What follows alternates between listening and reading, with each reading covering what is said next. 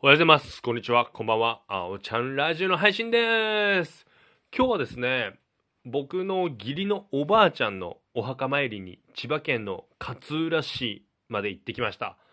だいたい特急とか急行とか乗って2時間半ぐらいですね、片道。なので往復5時間ぐらい。家出たのが8時ぐらいで帰ってきたのも夜8時ぐらいですね。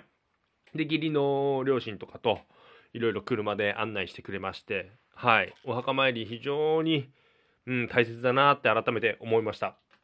いろいろね、金目鯛ご馳走してもらったりとか、そう、お墓行ったりいろいろ話とかさせてもらって、いろいろ話したいんですけど、なんせね、ちょっと疲れましたので、はい、また明日お話ししたいと思います。はい、今日はこの辺で早く寝ます。それでは皆さん、おやすみなさい。バイバーイ。